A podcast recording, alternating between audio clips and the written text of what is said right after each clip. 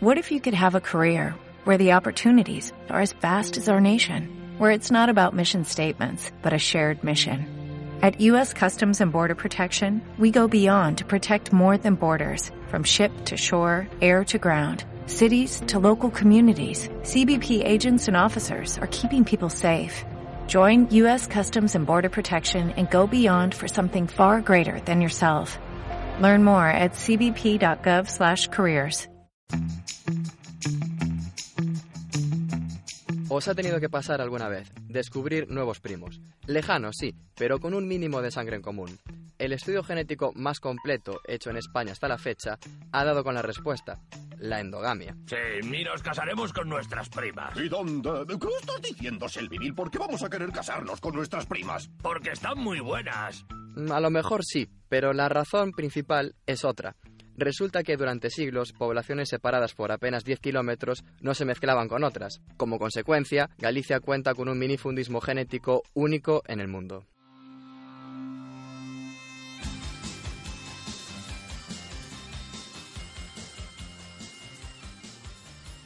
Hay un dato que, sin embargo, no muestra este estudio. Solo un genoma extranjero logró mezclarse con el gallego. Y viene de Australia. Sí, los eucaliptos.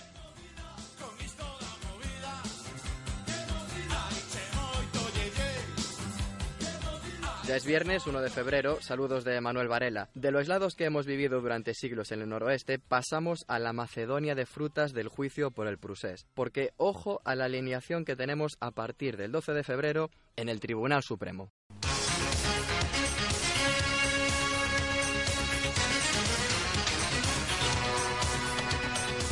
Vamos con el 11 de los testigos. En portería, Mariano Rajoy. Línea de 5 para Sainz de Santa María, Cristóbal Montoro, Urcuyu, Roger Torrent. Ada Colau y Artur Mas en la medular. Rufián, Tardá y Marta Pascal como referencias ofensivas. Vamos con el banquillo de los acusados. Nombres como Oriol Junqueras, Raúl Romeva o Josep Rull. Se caen de la convocatoria Marta Rovira y Carlas Puigdemont. El rey Felipe VI apuntaba al once inicial, pero está descartado por virus FIFA. Todos ellos coincidirán en el Supremo a partir del 12 de febrero. Las sesiones se prolongarán alrededor de tres meses y comparecerán más de 500 testigos y nos vamos a la universidad.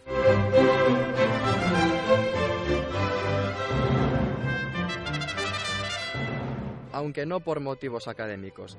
El suceso nos lleva a la Facultad de Económicas de la Universidad de Vigo, donde una alumna y su madre han atacado a un profesor. La agresión se produjo después de que la chica fuese con su madre al despacho del profesor para protestar por la nota de un examen. La fuerte discusión terminó con las dos quitándole las llaves al profesor y encerrándolo en el despacho. La madre lo sujetó mientras la hija comenzó a golpearle con un paraguas.